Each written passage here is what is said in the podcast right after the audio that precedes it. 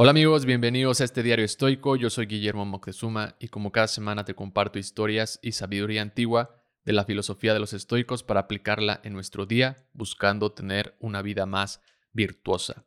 En nuestra vida, uno de los mayores desafíos que vamos a enfrentar es la pérdida de un ser querido.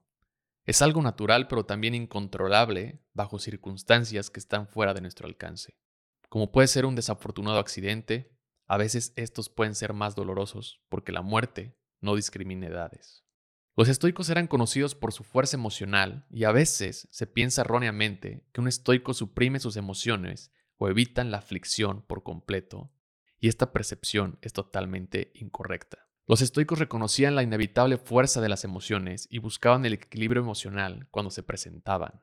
Entendían que las emociones, como la aflicción, son reflejos naturales de nuestra existencia de igual forma que no podemos asustarnos por un gran ruido repentino, tampoco podemos evitar que la tristeza o la aflicción nos invada. La historia cuenta que cuando Polibio lloraba la muerte de su hermano, Séneca le dijo lo siguiente: La naturaleza nos exige cierta pena y sobrepasarla es resultado de la vanidad, pero nunca te pediré que no te aflijas en absoluto. Séneca enfatiza que la aflicción es una respuesta natural y que no debemos negarla por completo.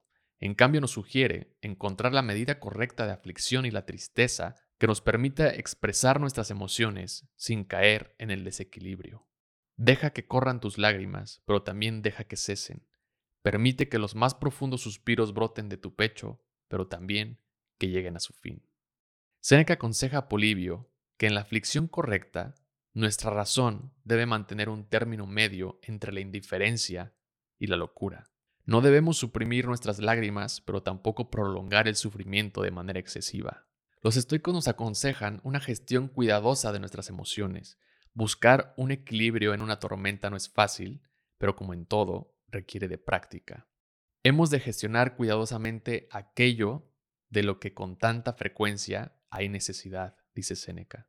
Debemos estar conscientes de que vivimos en un mundo donde hay muchas cosas que lamentar, y hay que aprender a manejar nuestras emociones con cuidado porque esta es nuestra naturaleza, enfrentar frecuentemente desafíos y pérdidas. Aunque no es posible evitar por completo la aflicción, los estoicos desarrollaron técnicas para poder minimizar el grado de dolor que iban a experimentar en sus vidas. Una de esas técnicas se llama la previsualización negativa, en donde te imaginas la pérdida de un ser querido.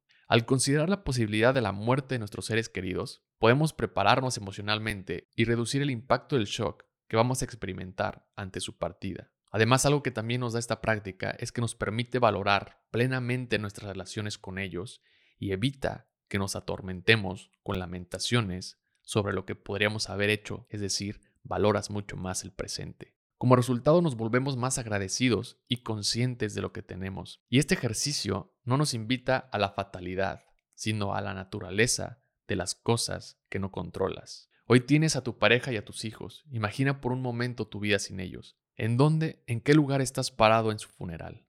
¿Cómo reaccionarías? ¿Qué habrías hecho diferente? Regresa al presente y agradece porque siguen contigo. Aprovecha tu tiempo y valora lo que la naturaleza te permita tener.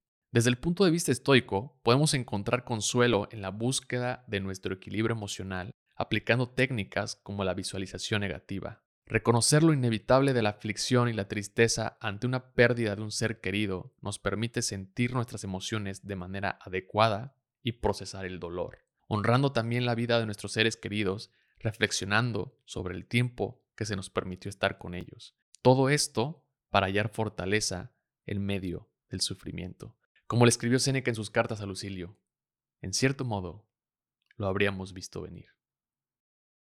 Gracias por escuchar este episodio. Si te gustó, te invito a compartirlo con alguien que consideres le puede gustar la filosofía del estoicismo. Y no olvides suscribirte al canal de YouTube Diario Estoico para no perderte de más contenido. Si te gusta este podcast, me ayudarías mucho calificándolo o dejando un comentario en Spotify, Amazon o Apple Podcast. A mí me puedes seguir en Facebook o en Instagram como arroba Guillermo Que tengas un gran día.